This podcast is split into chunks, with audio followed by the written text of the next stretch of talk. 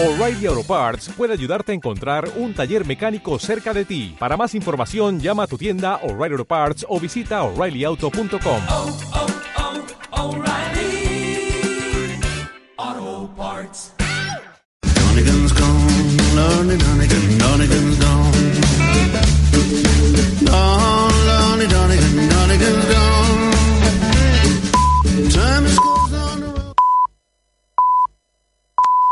Son las 10 en punto de la noche. Esto es Nova Onda. Escúchanos en el 101.9 de la FM y en www.novaonda.net.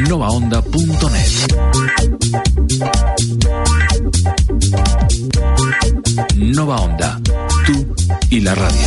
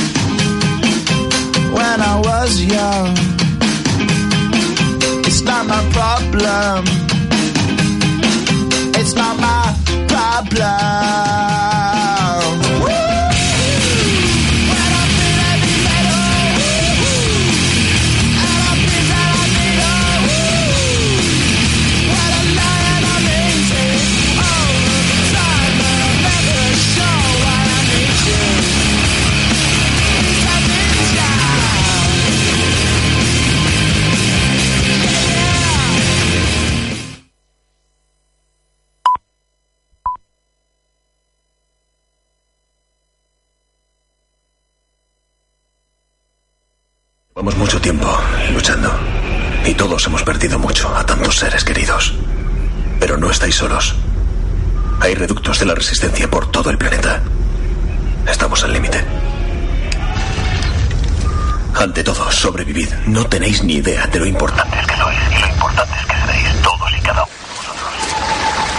Si estáis escuchando esto, sois la resistencia.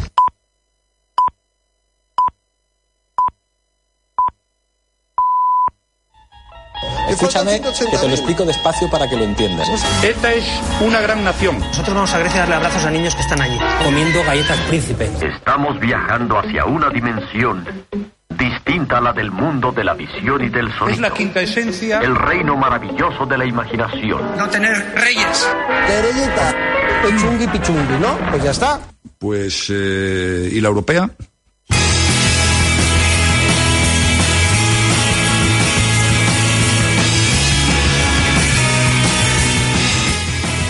Buenas noches, Resistencia. Esto es Plan 9.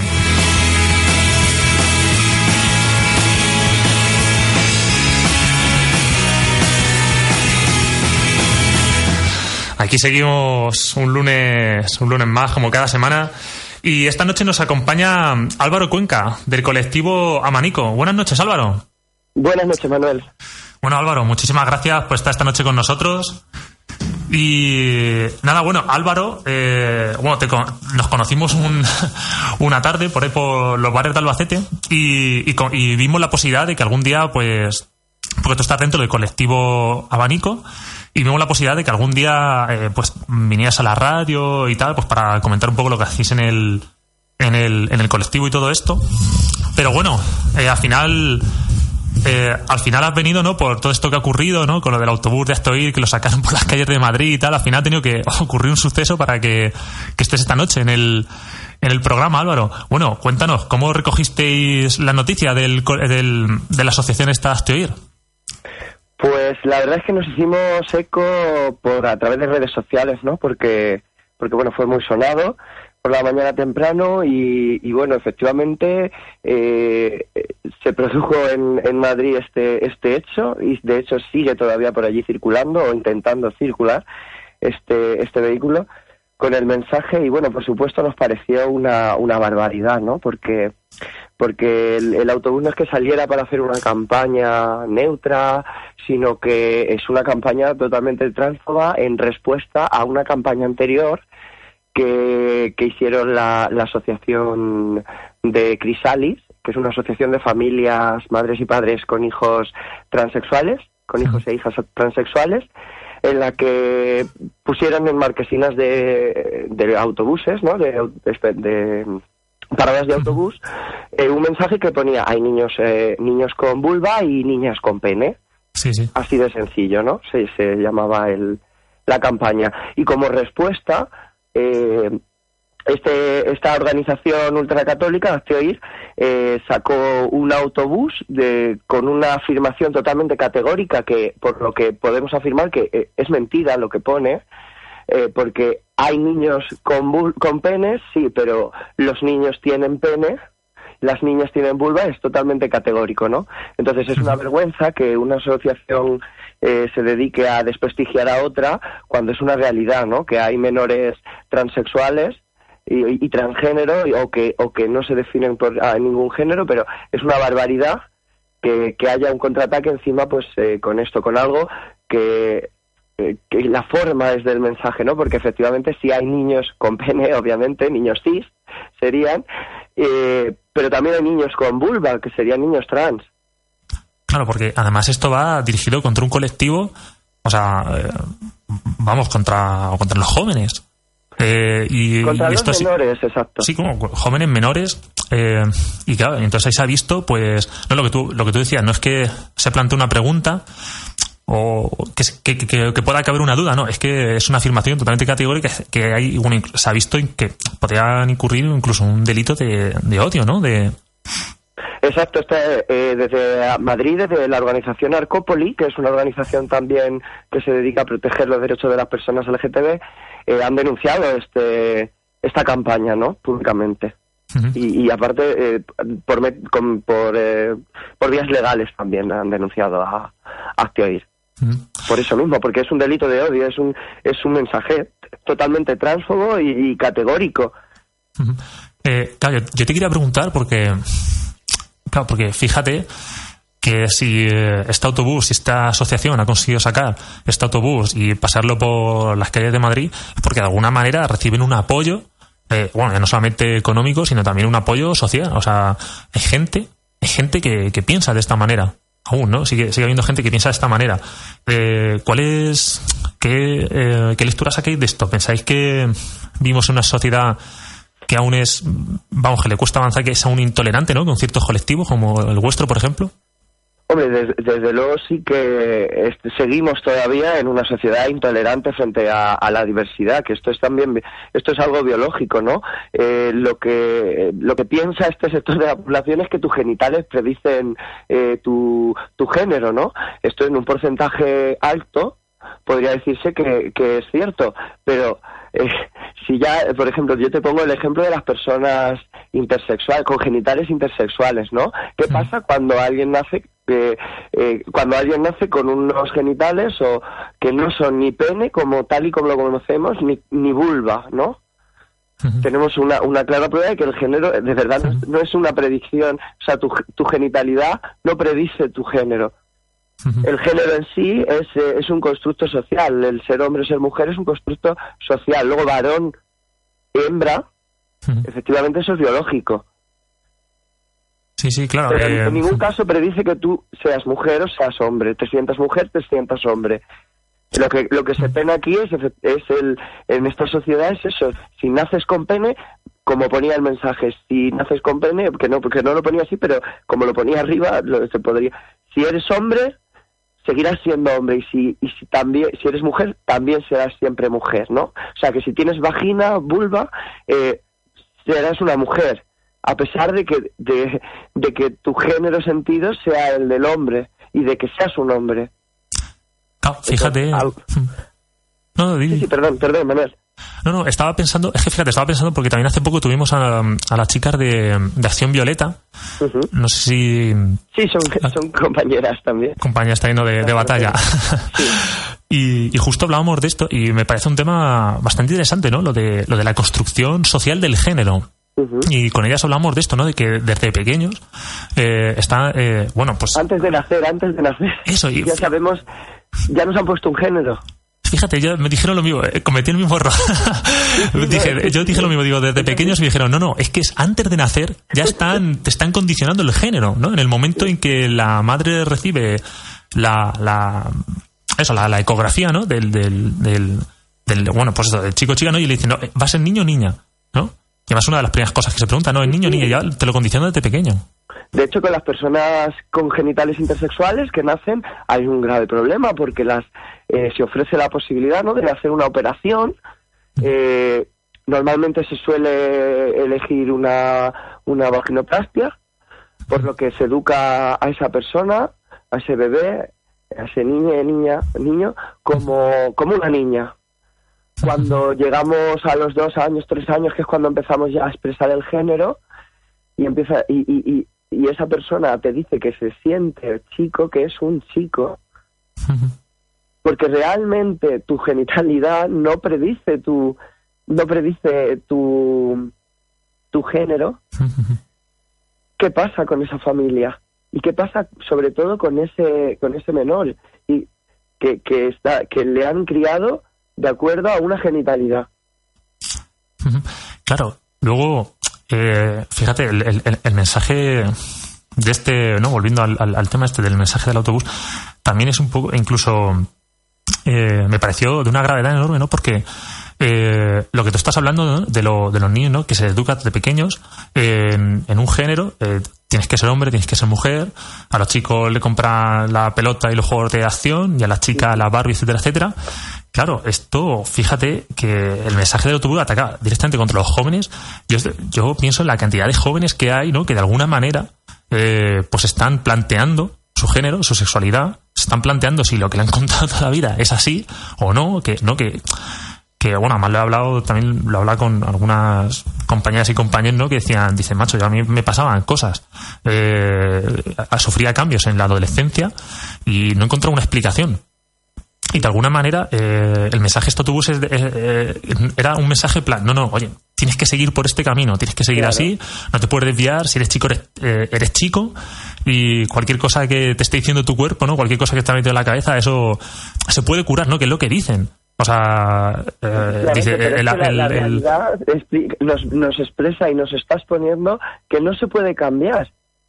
Porque hay millones de personas transexuales a lo largo de la historia que han luchado incluso contra sí mismas y contra sí mismos y, y es imposible que hay te han hecho o sea, barbaridades con las personas transexuales a lo largo de la historia y eso es algo que, que no se consigue, que no se puede cambiar. A nosotros nadie nos pregunta, yo soy un, un hombre cis, cisexual, ¿no? Digamos, eh, yo me identifico y con, con, el con el género que me han asignado al nacer, como hombre, eh, a mí no se me pregunta si algún día me voy a arrepentir, ¿no? De ser hombre. Si voy a tener dudas, si tengo dudas. A las personas transexuales se las evalúa. Yo soy psicólogo y una persona, un psicólogo, un psiquiatra, están totalmente medicalizadas en un sistema que las evalúa y les, les exige que demuestren, ¿no? Con algo. A nosotros como, como perso- personas cis no, no nos pide nadie que demostremos nada. Ni se nos pone en duda nuestra nuestra vivencia de género. Claro, porque eso es otra. Te lo, te lo quería preguntar más adelante, pero bueno, eso es una de las batallas que dentro de los colectivos LGTB eh, estoy llevando a cabo. Eh, y es la batalla de que la persona pueda decidir eh, su género. Porque parece ser, eh, vamos, lo, escuché otro día en una entrevista, hasta ahora, eh, si eres transexual o etcétera, te lo, te lo tiene que mm, decir un médico. ¿No? Y, una de las luchas que estáis es- Claro, es, una- esta, ¿no? La, la- la lucha de decir, ¿no? Que cada uno. hasta ahora no todavía seguimos en, en ese punto de la medicalización, lo que te, lo que te- me comentabas, que es el, el que estas personas, las personas trans, necesitan un documento que acredite que tienen un trastorno mental para poder empezar a realizar cambios a nivel leg- legislativo, a nivel legal. Su nombre registral, lo, lo- la única forma de, de cambiarlo es dos años después de estar en terapia y de estar yendo a consultas y de estar eh, con una medicación, unas hormonas y, y demostrarlo, que esa es otra. O sea, tener documentos oficiales que demuestren que en, cier- en, en una institución te, te, te tratan con ese nombre. Entonces es como, es- es- eso es imposible si no me, si no me cambias el nombre en, en mi nombre en, en, la, en el registro institucional, no na- en ningún sitio lo van a hacer. Entonces sí, eh, es- y aparte pasan mogollón, muchísimas, muchísimas trabas sus familias para, para hacer este proceso y se les exige. Y bueno, pues imagínate que es tener que pedir un documento cuando tú es una circunstancia vital el ser trans por la sociedad en la que vivimos. Entonces es no es una enfermedad mental que tengas que tener un papel para para hacer para vivir de acuerdo a cómo te identificas y a cómo eres. Un papel que diga que eres una enferma mental, ¿no? un enfermo mental. Ah, mira, otra de las preguntas que, te quería plantear es sobre de qué manera eh, la legislación actual protege eh, bueno a vuestro colectivo, a las personas transexuales, bisexuales, etc- etcétera, porque bueno hemos visto que en Madrid en cuanto en cuanto salió el autobús a la calle es verdad que se la policía municipal lo movilizó. Eh, creo que fue más un, un tema de anuncio más que de o sea por la por la publicidad que llevaba no porque no podía llevar esa publicidad esas características no más que por el mensaje de odio pero es verdad que ya han dicho por ejemplo que en Valencia que en Barcelona que, son, que no, no van a dejar que ese autobús Sí, esa caravana que es lo- ahora Lo dijeron en el mismo día. Claro, y eso, eso, en Valencia y Barcelona han dicho que la caravana no, no van a dejar que se tal. Eh, ¿cómo, ¿De qué manera protegen las leyes a vuestro colectivo? Pues de ninguna forma, porque en realidad eh, la, la- Constitución sí que está recogido que todos los españoles somos iguales, que todos tenemos que tener los mismos derechos, la no discriminación, pero la aplicabilidad de esas leyes le- eh, no, no se y, y la práctica no es real. Que es lo que como lo que dicen los de Hazte Oír, ¿no? Las personas de Hazte Oír que dicen, bueno, sí, todos estamos protegidos ante la ley. La, la ley LGTB pretende adoctrinar. No, no, pretende proteger porque la ley no, no nos protege la ley actual porque no se educa en diversidad porque porque no no se nos visibiliza en esta sociedad de ninguna de las maneras. En los colegios en las escuelas las- eh, a nivel laboral hay una discriminación sobre sobre todo con las personas transexuales que no las contratan. Van a hacer su entrevista de trabajo claro si no tienen el registro cambiado el DNI cuando llegan allí y, y ven que en su DNI documento eh, lo tienen registrado como hombre, pero están, pero es una mujer realmente. Al final, pues, pues bueno, eh, hay una, una transfobia exagerada en una, en las entrevistas y, y en las empresas. Entonces se, te- se tiene que, que trabajar para para facilitar a estas personas que puedan trabajar, tener un trabajo digno, porque al final se ven evocadas a, a- a la prostitución o, o- o a trabajos precarios entonces, pero no, no optamos a los mismos derechos. Igual pasa con la homosexualidad. Personas que no pueden decir públicamente su, su orientación o su pareja su- del mismo sexo porque sus jefes o, o su entorno es hostil y le podrían despedir eh, y existen muchos miedos y, y probabilidades de que eso ocurra. Y Entonces, ahora aquí en Castilla-La Mancha, por ejemplo, el Instituto de la Mujer, respecto al tema de, de los lesbianas trans, eh, sí que ha establecido y ha sacado un protocolo de, de- un protocolo de, de actuación en los el- tanto en educación, en sanidad, en servicios sociales, o sea que, que atañe a varias varias instituciones eh, para proteger a estos menores, para por lo menos tener una herramienta con la que se sepa para los profesionales para poder atender adecuadamente a estas personas. Mm, em, te cuento un poquito sobre este protocolo. Incluye, por ejemplo, medidas a nivel de educación, eh, incluye que puedan eh, elegir y tener el nombre de las listas oficiales, su nombre sentido, con el que se identifican en las listas oficiales de educación, eh, la elección del baño sentido, la elección de la habitación, por ejemplo, si hacen algún viaje eh, de un viaje ex- extraescolar, eh, libertad en expresión de género, que no tenga que estar obligada a llevar falda o pantalón según tu género, o, o ropa estándar, que eso vamos ya nos, nos parece una barbaridad en el- donde estamos. A nivel de sanidad, pues garantizar una atención eh, libre de patologización, fuera de esa patologización que vienen dándose, que nadie te tenga que afirmar a ti que efectivamente eres una persona transexual o no, es que un profesional no tiene por qué diagnosticar un, género. En servicios sociales lo mismo, eh, proteger a los menores de las familias que rechacen y que abusen de, de los menores trans. También intervendrían los servicios sociales, ¿no? Eh, Con, con menores que de verdad estén recibiendo un maltrato en su casa por su condición. Y bueno, Álvaro, estamos ya estamos ya acabando la, la- la entrevista. Eh, y te, pero te quería, mm, te quería hacer una, una última pregunta. Y es sobre cuál, eh, desde- bueno, desde el colectivo, tengo entendido que trabajáis en diferentes ámbitos, tal. ¿Cuál creéis que es el principal ámbito desde el que se, tiene que empezar a trabajar con jóvenes, con mayores? Eh, o, o cómo lo hacéis, ¿no? Para intentar, bueno, pues para intentar hacer ver a la sociedad, ¿no? Que, que cambie su mentalidad y que de alguna manera diga, mira, es que, es que somos iguales, somos personas como vosotros y... Lo primero, por supuesto, es, eh, es educar en el respeto a la diversidad. Porque eh, lo que lo que pretendemos con las charlas que, que estamos, por ejemplo, empezando a, a dar es, es inculcar respeto hacia la diversidad humana. No como, como, como dicen las personas de, de Hazte Oír, adoctrinar, ¿no? Que parece que van a salir ahora todos los, los niños, las niñas que queremos eh, convertir cuando es algo imposible. O sea, si, si por ende nosotros defendemos y nosotras que la orientación no se puede cambiar, entonces tu condición de heterosexual tampoco va a poder cambiarse. lo mismo. Entonces es que es ilógico son los mensajes que mandan.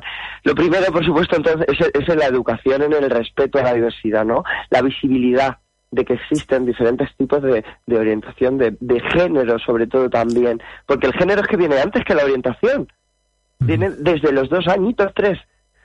Entonces, educar en que, en que hay personas diferentes, pero que somos todos iguales, a fin de cuentas. Educar en esa diversidad, ya, salir de, de- de lo de los niños tienen pene, ¿no? Solo que eso ya lo sabemos, que es- pero educar en que hay más tipos de, de, de personas y de géneros, sentidos, porque bueno, luego están, hay personas no binarias que, que no entran dentro de la categoría hombre-mujer de lo que entendemos en la sociedad como hombre y mujer. Entonces, bueno, pues sobre todo trabajar en eso eh, y llegar a la familia. Lo más importante, por ejemplo, desde la asociación, es que es, y, los mensajes que mandamos es que las familias que tengan hijos eh, gays, lesbianas, transexuales, bisexuales, que protejan a sus hijos y que les quieran, porque al final el, el- va a marcar la aceptación en tu casa va a marcar que, que pueda, un- una serie de consecuencias, ¿no? Que pueden llegar a ser hasta riesgo de suicidio, como estamos viendo a día de hoy en los colegios. Y, y tú en tu caso tienes que estar protegido donde más y apoyado, y, es donde ma- mayor apoyo tienes que sentir cuando eres menor. Y, bueno, por supuesto, trabajar cuestiones de, de machismo. Eso, eh, porque van de la mano. Entonces, pues, es el, mensaje y, la, la forma de, es la educación, sin duda. La forma y la visibilidad. Educación y visibilidad. Que nadie tenga miedo a expresar que los profesores que sean homosexuales, por ejemplo, profesoras o, trans, que, no tengan ningún problema en expresarlo y seguro que llegan a más jóvenes adolescentes que necesiten ayuda. Porque un profesor sale de, de- de clase y, y viene a recogerla su, su pareja, su mujer, su marido, y, y- y nadie tiene problema en darle un beso, ni, ni tiene, ni pasa nada, pero nosotros llevamos el miedo de la sociedad y, pero es que tenemos que luchar contra eso y superarlo porque podemos ayudar a mucha gente y debemos vivir Una, li- una sexualidad libre. Y una Sí, sexualidad totalmente. afectivo-sexual, que no nos olvidemos que, que nosotros queremos, que nosotros no solo mantenemos relaciones sexuales, que nosotros queremos igual que una pareja heterosexual y tenemos sentimientos exactamente igual, o ya en pareja o en individual, o, pero, pero exactamente igual, que somos iguales. Totalmente de acuerdo con tu postura, Álvaro. Entonces, Pues Ál- Álvaro, muchísimas gracias por estar aquí esta noche con nosotros. A Eh, vosotros, mandar a ti sobre todo, Manuel, mandar el mensaje que cualquiera nos puede seguir en nuestra página de Facebook, Colectivo Abanico, y en Twitter, o en nuestro correo electrónico si alguien tiene alguna duda o, o quiere contactar en abanicoalbacete.gmail.com. Perfecto, muchas gracias por recordármelo. Luego también lo compartiremos a través de nuestra página en, en Facebook, en las redes sociales. Perfecto, Y gracias. para que todo el que tenga alguna duda o se haya quedado con alguna, alguna duda o quiera colar como, colaborar con vosotros, porque pueda, que pueda contactar. Bueno, muchísimas gracias Álvaro y muy buena suerte. Nada, a ti, Manuel, muchas gracias. Un saludo.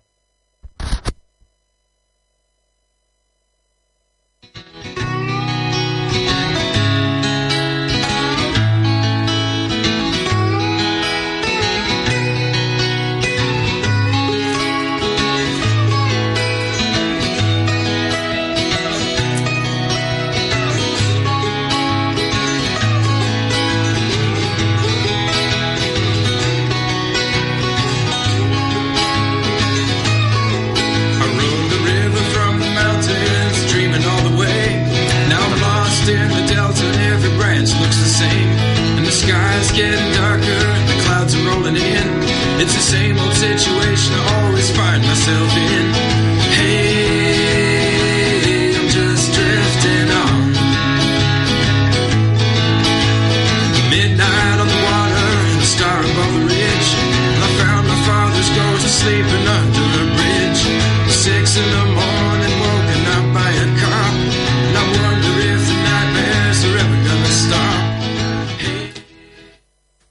esta noche nos acompaña también Domingo, uno de los cinco del vuelo. Domingo, buenas noches. Hola, buenas noches. Que nada, bueno, como te he comentado antes por teléfono, claro, vimos la noticia de que os habían absuelto. Y, y entonces, claro, bueno, eh, es lo que te he comentado antes, ¿no? Off, off record, ¿no? Antes de comenzar el programa, que siempre traemos a alguien cuando ocurre algo malo, pero digo, Matt, digo, también tenemos que traer a alguien cuando pase algo bueno, ¿no? Y bueno, en este caso conocimos la noticia de vuestra solución. Y nada, bueno, ¿cómo la recogiste, Domingo? Pues mm, con mucha sorpresa, la verdad, porque fue una filtración por parte de los jugados. Entendemos que por parte de la acusación, pero bueno, tampoco eso es lo de menos, ¿no? Y, y, y absolutamente felices, es decir, con una sensación de alivio tremenda y con un poco también de sensación de rabia, por lo menos por mi parte, vaya.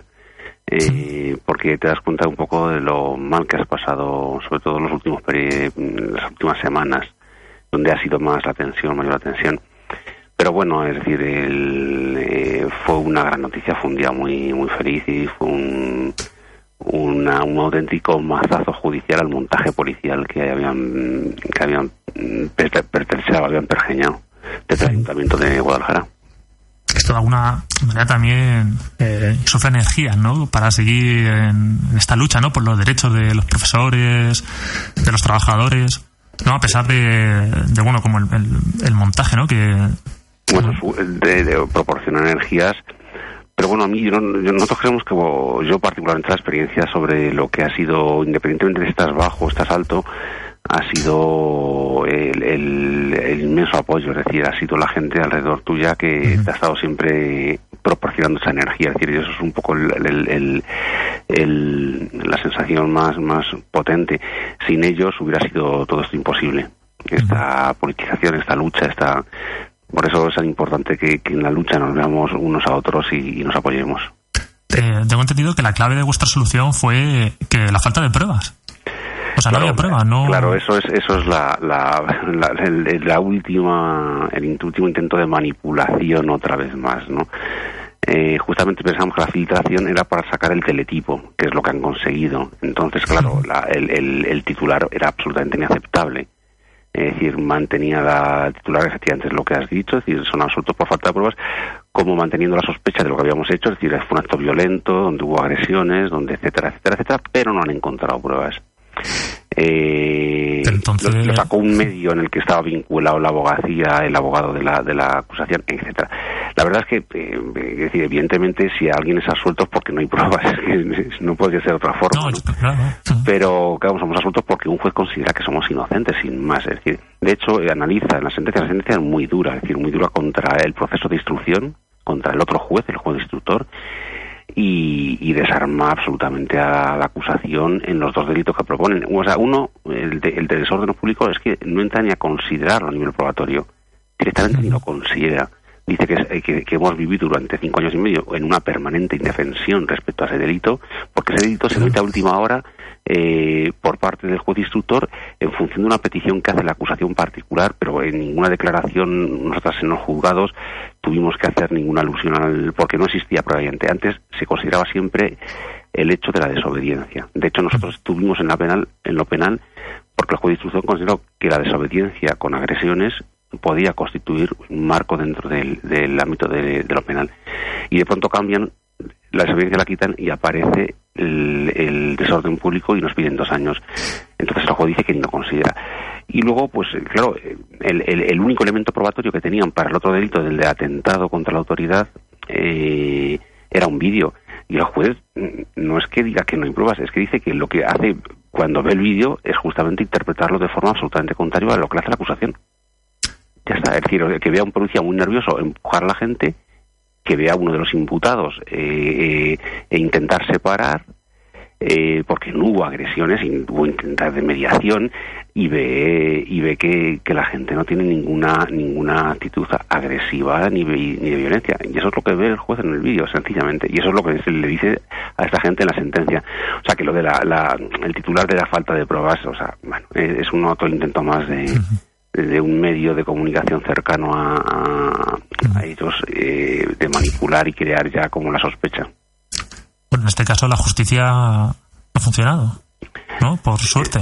En este caso, un juez de lo penal del que ya conocíamos una sentencia bastante también sorprendente con una ocupación hubo en Guadalajara, la verdad es que sí, o sea, yo creo que, que, que, mm, eh, en este caso, voy a decir, es absolutamente clara, es, es mm, critica a la, a compañeros mm, en principio de- de- del mundo de la judicatura, es decir, y lo hace claramente.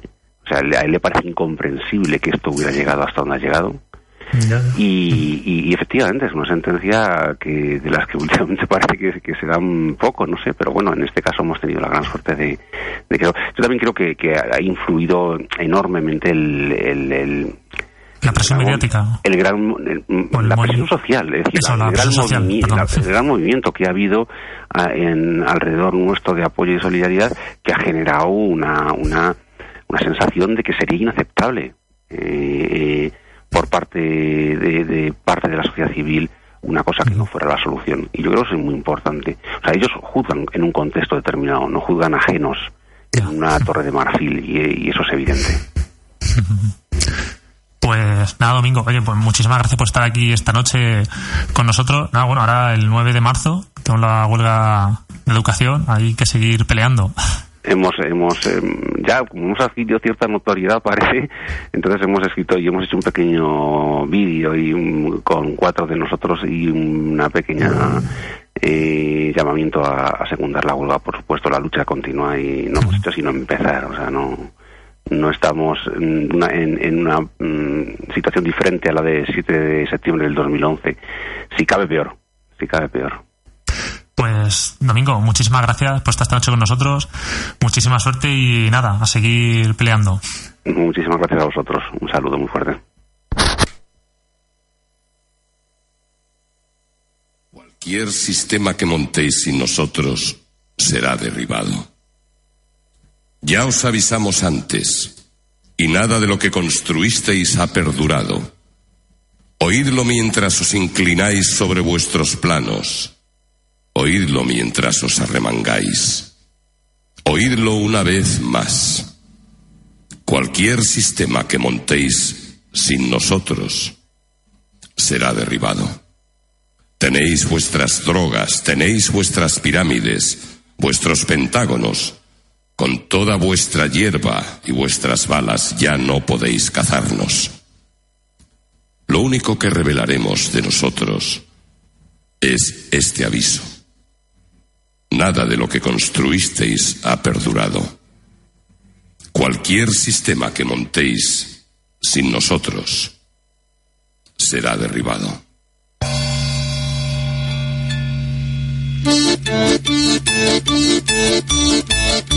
Oh, a dirty old man is like a skipping stone. Always touching down a temporary home. Got no motivation for paying the rent because a tattered old how my money is spent. While the rest of the world is making minimum wage. Everybody babies today. Couple million children living up on the block. But they ain't gonna live long before we chop, chop. Chop,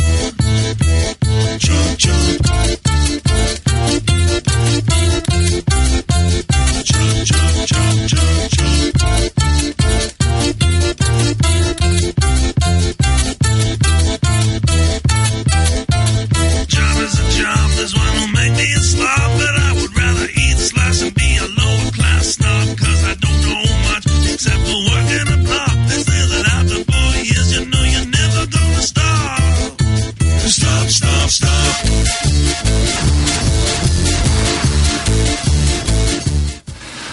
buenas noches, radio oyentes.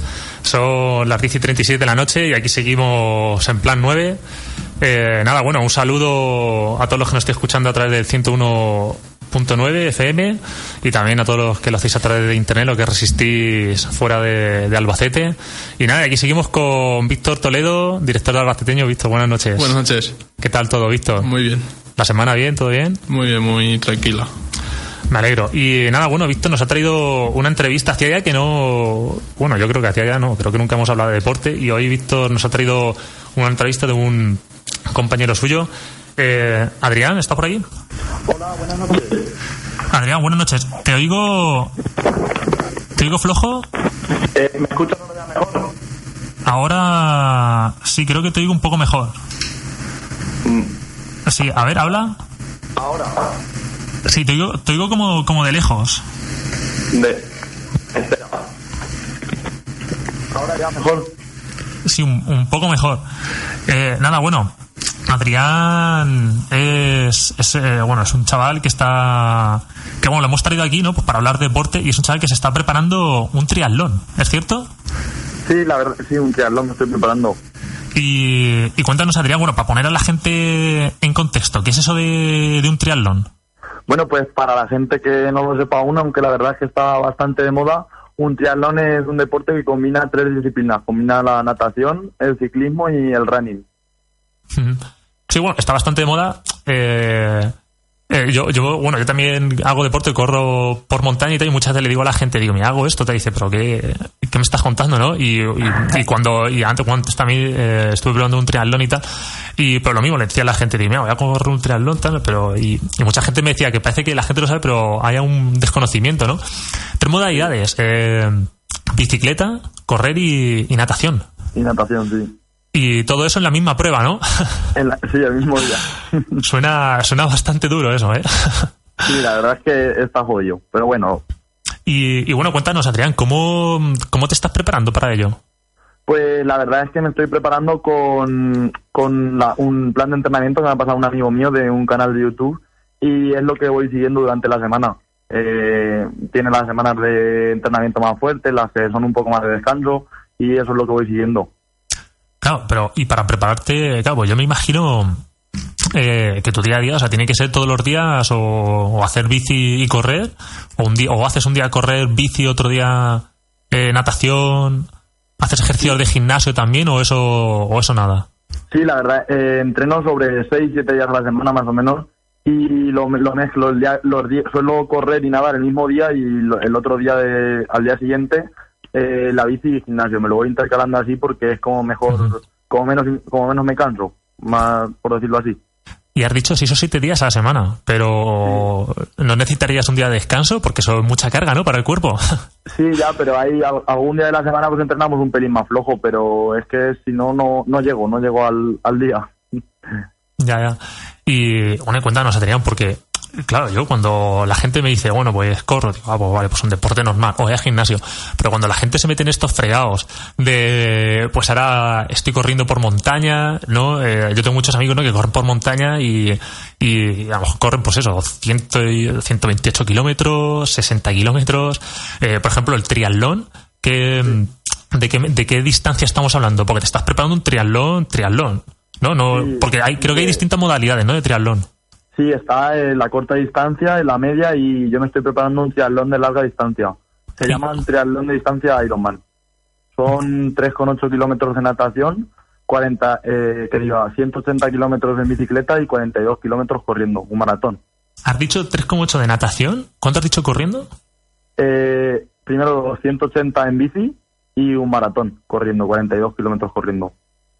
Madre mía, pues eso es eh, claro, lo que te decía, ¿no? Que, que esto parece en distancia. Bueno, ya solamente si quitas la natación y la bici, la distancia de los 42 kilómetros corriendo ya, te pinta de ser dura. ya sabe pesada, sí, pero sí, la verdad es por eso lo que te digo que entreno los 6, 7 días a la semana porque me quedan nada, 200 y algo días y, y es el primero que hago en, en mi vida y por eso si no, no llego. Así que estoy bastante ilusionado. ¿Cuánto tiempo llevas entrenando, Adrián?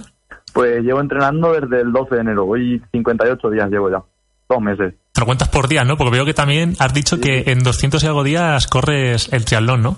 Sí, la- lo tengo contado. Desde el día que me apunté, llevo como día a día y lo voy restando y la verdad es que me, me gusta ir tachando los días y ver que cada vez queda menos.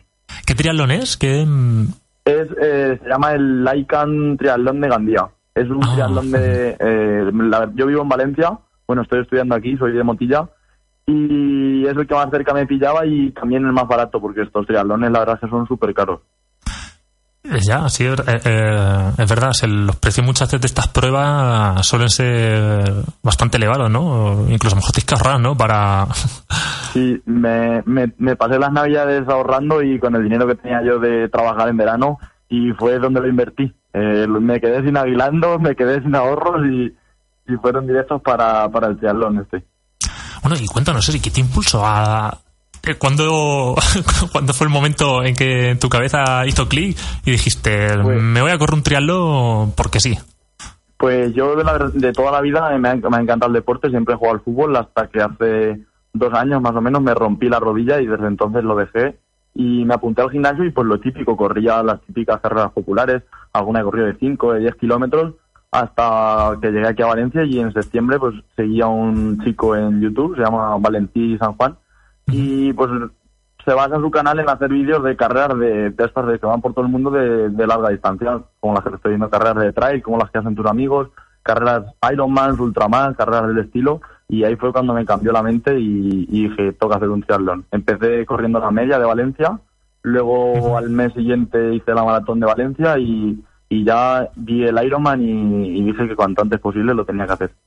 ¿Y estás corriendo también algunas carreras mm, entre medias, como por ejemplo carreras populares de 10 kilómetros o medias maratones o algo así para ir entrenando? ¿O eso...? Sí, claro, la, eh, la verdad es que los do- todos los domingos que puedo me apunto a alguna carrera, aquí hay bastantes y si no me muevo por las que hay por Cuenca o en Elche, las que hay por aquí cerca y me suelo apuntar bastante porque si no se hace aburrido no meterle carreras, que en realidad es donde, donde disfrutamos. Ujú. Y, por ejemplo, correr, correr por montaña. Lo... Eh, aquí por Valencia menos porque eh, entre que quiero salir a la montaña y tal, va bastante tiempo, no tengo el, el- no tengo siempre el coche disponible, pero en cuanto voy a mi pueblo me encanta irme al Arcón y correr por allí, por la montaña. Y, eh, y bueno, y cuéntanos, por ejemplo, porque para entrenar 42 kilómetros, o sea, para entrenar eh, 3,8 kilómetros de natación, eso lo haces en piscina cubierta, ¿no? Sí, el, el entreno aquí en Valencia en dos piscinas, en la piscina de la universidad que está genial, es olímpica, y en Ah, otra vale. piscina que hay cerca de mi casa y, y es donde le damos caña. La verdad es que la piscina y la bici es lo que peor llevaba porque no, no lo había hecho nunca. Claro, claro. Había nadado, pero no, no serio. ¿Y la bicicleta la, eh, En Valencia no, o sea, tendrás que salir también fuera de Valencia, ¿no? Para entrenar. Sí, que, porque... eh, la salgo con dos chicos, con un chico de mi clase y es que, que lleva, tiene bastante experiencia en bici y es el que me va el que me va ayudando y preparando más o menos. Él me dice, pues vamos a este ritmo, al otro, hoy hacemos montaña, hoy series. Es el que me va guiando porque la verdad yo solo no, no tenía mucha idea de la bicicleta. ¿Y, lo- y lo- y vais en grupo? O sea, ¿habéis hecho una especie de grupo para correr el triatlón? ¿O, Eh, no. o estás en algún Eh, equipo? Entren- eh, entreno con gente siempre porque al final corriendo y nadando y en la bici entreno con gente, pero prepararlo, prepararme la carrera me la estoy preparando yo solo. Mm. Lo que pasa es que siempre me busco a gente pues para nadar, gente que nada mejor que yo, en la bici también y corriendo, porque se hace más entretenido. Porque si no, tanto tiempo tú solo, al final se hace, se hace largo. Se hace largo. ¿Y, ¿Y cuándo estás en algún equipo o, no? ¿O eso no, no te Eh, piden estar en ningún equipo para correr el triatlón? No, yo estoy en el club de atletismo de mi pueblo, llevo ya dos años, y pero no estoy en ningún equipo de triatlón porque me gusta, la verdad es que soy bastante autodidacta y me gusta entrenar por mi cuenta. En plan, no ajustarme a unos horarios, sino yo cuando puedo, me gusta madrugar, pues voy entrenando. Porque con la universidad y todo tampoco tengo todo el tiempo para estarme a los horarios de un club. Bueno, antes de darte paso a, a nuestro compañero Víctor, que te quiere hacer un par de preguntas, yo quería preguntarte eh, por el tema de la alimentación. Porque, bueno, yo como deportista lo considero, vamos, mm, importantísimo, ¿no? El, el tema de la alimentación. eh, o sea, tienes que entrenar, obviamente, claro, pero si no llevas, creo que si no llevas una buena alimentación, eh, es difícil, ¿no? Conseguir, eh, bueno, el desarrollo que, que necesitas, ¿no? Y la, la capacidad que necesitas, ¿no? Para correr este triatlón. ¿Qué, qué- qué alimentación sigues? Sí, pues como tú has dicho, la alimentación dicen que es el 70% de, de lo que hacemos, pero yo pienso que es hasta más. Y, y es que lo he notado en carreras que he ido sin alimentarme bien, que luego no rindes igual y con el entrenamiento pasa lo mismo. La verdad es que le doy bastante importancia. Eh, no sigo ninguna dieta estricta, pero sí que miro mucho y me informo bastante bien y soy bastante estricto. Eso sí, un día a la semana, el fin de semana me la me intento dar un día de relax, pero durante la semana sí que me, me la suelo cuidar bastante, porque como te has dicho, es lo veo súper importante. Y cuéntanos, ¿tomas algún tipo de suplemento, por ejemplo, eh, proteínas, hidratos de carbono? Eh, pues eh, tomo proteínas, no siempre, pero los días que a lo mejor me toca entrenar dos o tres veces al día, sí que lo ayuda un poco la alimentación porque el desgaste es más grande. Y eso es lo único, proteínas y, y cuando salgo co- eh, largo con la bici, pues lo típico, geles y todas esas cosas, pero nada en especial, solo las proteínas. Yo, nada, bueno, yo te comento, antes de darte paso a que, claro, yo, bueno, yo en mi caso, por ejemplo, eh, soy, soy vegetariano, bueno, de soy vegano, entonces, claro, yo, por ejemplo, eh, un aporte de proteínas cada vez que voy a hacer ejercicio eh, es esencial, ¿no? Para, para recuperar, si no... Claro, tú al ser vegano se complica ya más la cosa, tienes que llevar aún más control, ¿no? Sí, bueno, el, el tema es, hombre, tienes que vigilar un poco, pues eso, tener un aporte de proteínas y también de hidratos, de comer, comer toda la, vamos, eh, claro. tienes que aumentar el, el número de, de frutos secos y de legumbres, ¿no? Sí. Pero vamos, eh, se lleva, se lleva bien. Bueno, te voy a dar paso que, a nuestro compañero Víctor que hace una pregunta. Víctor. No, no sé si, si hemos preguntado que, en qué fecha es la, es la prueba. Hola, Víctor, buenas noches. Pues, Buenas noches. la- el triatlón es el 14 de octubre. El 14 de octubre en Gandía. Y por eso es lo que lo llevo ya ahí contados los días y cada día voy, voy quitándole. Sí, ya, ya veo, y, y te, da tiempo para compaginarlo con los estudios y, y las relaciones sociales y todo eso. Pues me cuesta bastante, la verdad, pero como me gusta tanto y estoy tan contento preparándomelo, saco tiempo de donde sea. Si me toca madrugar a las 6 de la mañana, me levanto, o me toca entrenar a las tantas de la noche, me lo compagino como puedo y, y al final se saca tiempo. Como digo yo, si te gusta y de verdad y de verdad quieres hacerlo, al final buscas tiempo al día. Pero sí, es un poco difícil compaginarlo con los estudios y todo eso.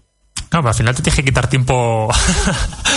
al final, ¿por cuántas horas entrenas al día? O Pues, depende. de- depende del día, sí, pero las dos, tres horas al día no te las quita nadie. Es como dices, mm, tiempo que tienes libre al día, sabes que lo tienes que enfocar a eso. Que hay veces que, pues sí, dices, me gustaría ir a tomarme algo con mis amigos o algo así, pero sabes que te toca, te toca entrenar y es lo que tienes que hacer. Claro, claro, y es eso, al final dices, si hago esto, no hago otra cosa. Es como, yo creo que lo que más engancha de esta distancia a la gente que la prueba es el compromiso que supone una prueba de tanta la- de larga distancia, porque es una cosa que te preparas en 10, por ejemplo, yo me la preparé con 10 meses de antelación y es como día a día te comprometes con ti mismo y, y no, no lo dejas.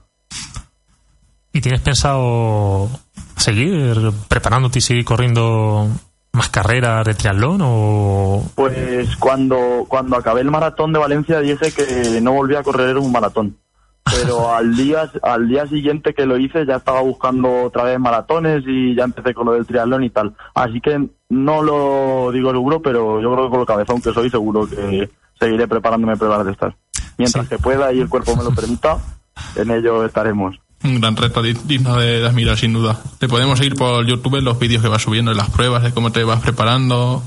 Sí, tengo, tengo un canal de YouTube, eh, lo dejará Víctor Fray, se llama Adrián Cortijo, que es donde subo más o menos los vídeos de las carreras que voy haciendo y de los entrenamientos. Y hay eh, también una forma yo de entretenerme mientras que entreno, así quieras o no cuando voy con la camareta, pues se me hace más, se me hace más ameno. Sí, sí. Sí, claro, no, Víctor, luego nos pasas en los... eh, que Víctor me pase el enlace de, de los vídeos y vamos, por supuesto que lo compartimos, que además seguro que habrá mucha gente que, vamos, le resulte súper interesante y que de alguna manera, bueno, pueda haber un ejemplo y también, bueno, un... un, eh, que se pueda identificar ¿no? y también eh, de alguna manera que se le dé ese impulso ¿no? para pues si a lo mejor no sabía cómo empezar en esto de entrenarse y tal a lo mejor puede ser una ayuda Sí, la verdad es que como cuando Víctor me habló y me dijo lo de la entrevista, le dije que, que sin pensarlo. A mí toda ayuda y toda, como, decir, como dices tú, ¿no? Publicidad que se me pueda dar, pues a mí me viene genial. y el apoyo y porque tu, eh, tu familia tus compañeros te apoyan ¿no? es algo que Sí, claro, eh, yo al principio cuando lo dije a mi madre, la verdad es lo primero que hizo fue cabrearse. Porque Sí, vaya. ¿a dónde va, a dónde vas? ¿Qué necesidad tienes siendo tan joven de prepararte una prueba que te quita tanto tiempo? Pero, pero a partir de ahí, cuando vio que iba en serio, eh, me apoyaron, mis amigos también y, y apoyo, la verdad es que no me falta.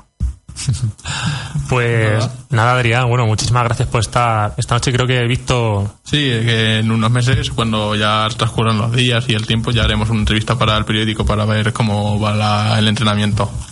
Eso, eso está hecho, Víctor. Muchas Muy gracias. bien, venga. Claro, y bueno, y por supuesto, cuando la corras, eh, la- el triatlón, eh, bueno, estás invitado a venir aquí y que nos comente las sensaciones, ¿no? ¿Qué se Ojalá- siente? o- sí, sí, ojalá, ojalá que lo pueda acabar y, y pueda ir a comentarlo.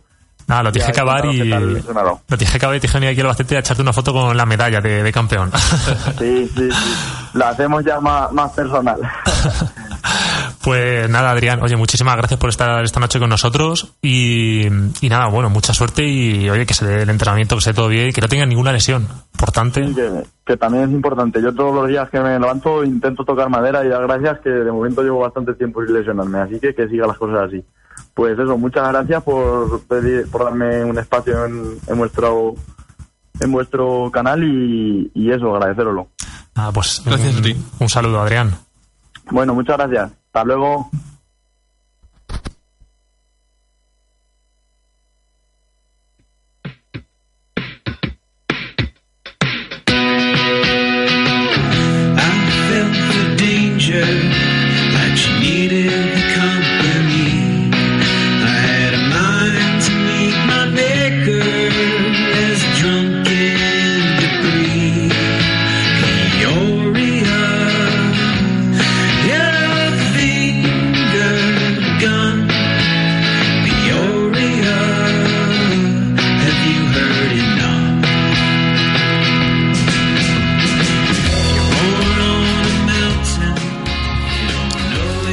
Y con esta canción de Hula Baloo pasamos a los titulares del albaceteño. Víctor. Sí, titulares porque ya no hay mucho tiempo. Empezando por el viernes, en, Al- Almansa se registró un falso secuestro.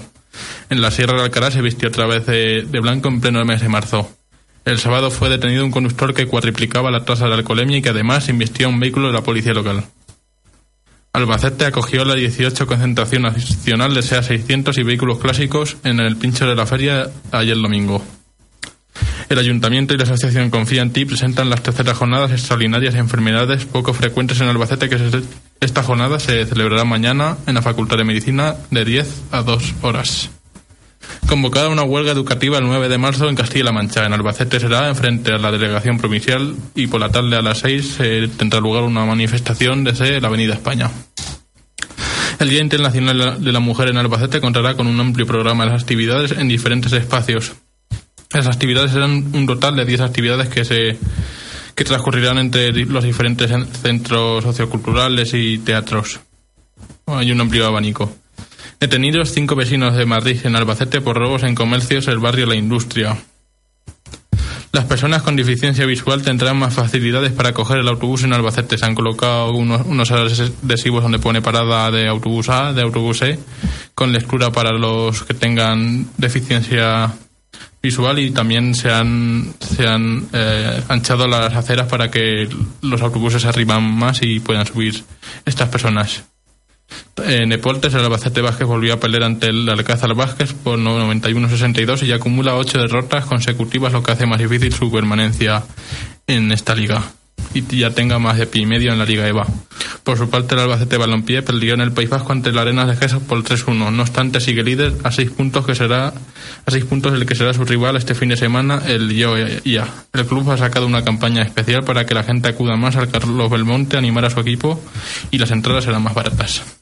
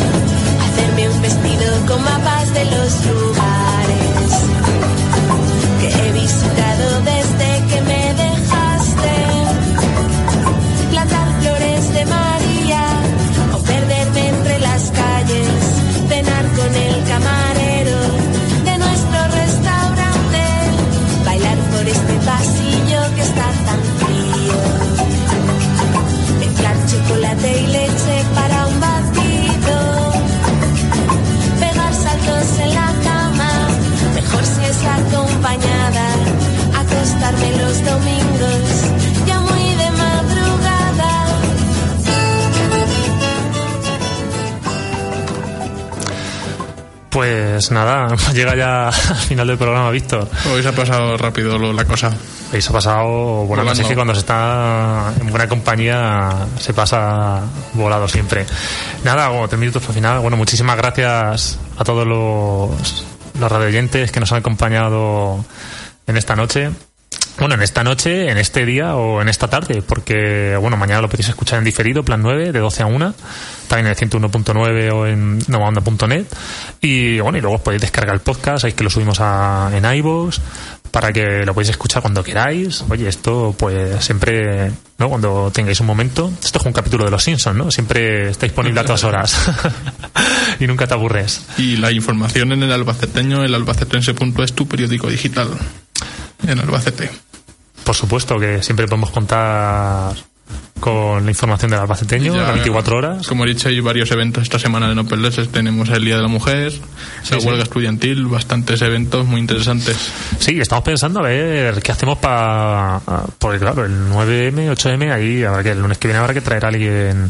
Yo había pensado en intentar hacer una pequeña aquí focus group, ¿no? Con estudiantes, ¿no? Para que nos cuenten, no solamente hablar con profesores y a lo mejor gente que esté en la asamblea de estudiantes, sino también tener a los, profe- a los chavales de, de algún instituto, ¿no? De primera, que nos cuenten, pues eso, cuáles son sus necesidades de primera mano.